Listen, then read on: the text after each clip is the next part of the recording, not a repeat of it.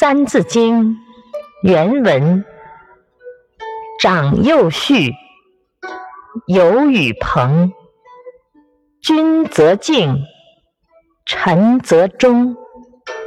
解释：年长的和年幼的交往要注意长幼尊卑的次序，朋友相处应该互相讲信用。如果君主能尊重他的臣子，官吏们就会对他忠心耿耿了。启示：中国人从古至今都十分重视礼义，这就是长幼的次序，朋友之间的信用。